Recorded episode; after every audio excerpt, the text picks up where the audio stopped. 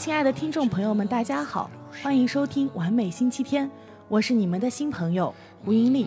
小伙伴们，已经好久没有见过太阳了，想必大家都闷坏了吧？今天盈利就带大家换换口味儿，见识见识背包客的风采。背包客又称驴友，泛指三五成群或者单枪匹马四处游逛的人，也就是背着背包做长途自助旅行的人。现在主要是以群体登山、徒步、探险等寻找刺激的人为主，目的在于通过游历认识世界、认识自我、挑战极限等。另一种说法是取自“驴友”的谐音，即旅行之友的意思。台湾多称呼他们为自助旅游玩家或者自助旅游者，香港则称其为背囊友。背包客提倡的是花最少的钱走最远的路，看别人难以看到的风景。实施的手段呢是自助，这是一种全新的体验。这种体验是贯穿于旅行的全程的。一开始的时候只知道一个大致的目的地，其他的则需要自己去寻找资料、计划路线、置办装备、估算行程的时间、盘算着手里为数不多的钱、算计明日又将花费几许等等。背包客出去旅行不仅仅是去某个地方看风景，旅途本身就是很重要的体验了。火车、汽车、毛驴车，宾馆、旅社、大酒店，青山绿水、大漠孤烟，荒郊野岭、繁华都市，古道西风、高速公路，醉酒高歌、风餐露宿，旅行中的苦与乐都只能冷暖自知。背包客的发展逐渐形成了自己特有的一种文化风格，就好像是美国的西部牛仔一样，背包客也有自己的爱好，有自己的个性，有自己的风格。社会上也逐渐出现了许多与背包客相关的产业，有的是继承背包客的精神，有的则是延续了一种文化。例如，二零零一年十二月份，亚兰是以背包客为题材，吸取了背包客敢于挑战的冒险精神，发布了锐意背包客系列便携音箱。这款音箱在驴友圈中的的确确的火了一把。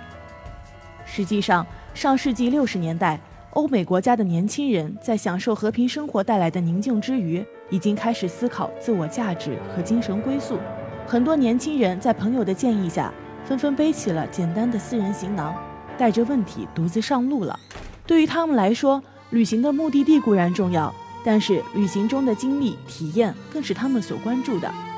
无论是一个人独行，还是众人陪伴，背包客们都不是沿路看看风景而已。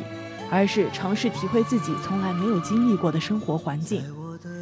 背上行囊，就是把梦想、新奇、辛苦、欢欣一起放到了里面。脚下是崎岖的野径，顶着酷暑或冒着严寒，夜晚则住帐篷、钻睡袋，随遇而安。但是你却乐在其中。身着朴实的衣着，背负着大背包、摄影包，你却心甘情愿。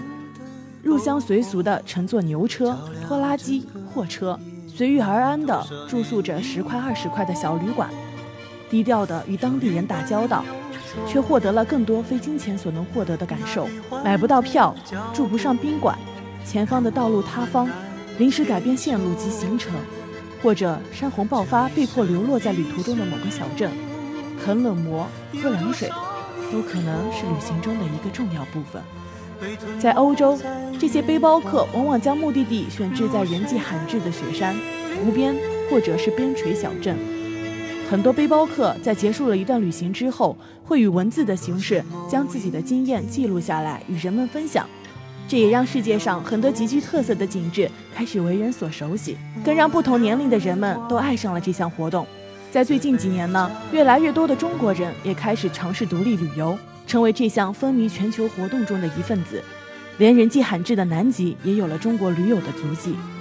许多美国人认为，这种与大规模商业化旅行反其道行之的旅行方式，对于主流文化来说是一种冲击。而在西方的社会学家眼里，背包客文化是具有一些后现代文化特征的，具有高流动性，强调不连贯的社会关系。背包客则是带有后现代风格的那一群人，他们是一些无根的个体。有着强烈的证明自我存在的愿望。背包客注重的是环保、与他人的沟通和跨文化的交流。在和平年代，人们的日常生活变得越来越安定和平稳，这反而使人们产生脱离一般生活轨道、体验浪漫、冒险和不同凡响的生活心理需求。相信好多人都想成为一名背包客，收获不一样的精彩人生。那么，我们怎样才能成为一名合格的背包客呢？要想成为一名合格的背包客，我们需要注意的是，制作一张小卡片，最好是那种可以防水的塑料卡片，在上面要写明你自己的姓名、血型、地址、应急联系电话，方便在发生紧急情况的时候能够及时联系到救助。为了环保起见，我建议大家使用毛巾或手绢代替纸巾，尤其是一块大大的方手巾，对于女孩子来说可是有千百种妙用呢。除了擦汗以外，还可做装饰品，做围巾或者是头巾，或者是系在手腕，用起来也很方便。尤其是颜色鲜艳的方巾，一旦遇上状况，还可以撕成条用来做路标。盈利我啊，再次提醒大家，在没有做好万全的准备之前，绝对不要轻易的上路，千万不能空有一腔热血。即便出发，也要铭记，我们最后的目的地是家。平安到家，跟父母讲讲路途中的新鲜事儿，跟朋友们说说心里话，也用笔记录下我们的见闻，成为一名合格的背包客，不辜负每一段旅程。今天的背包客到这里就要结束了，让我们下期再见吧。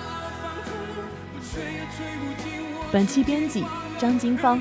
播音员胡英丽。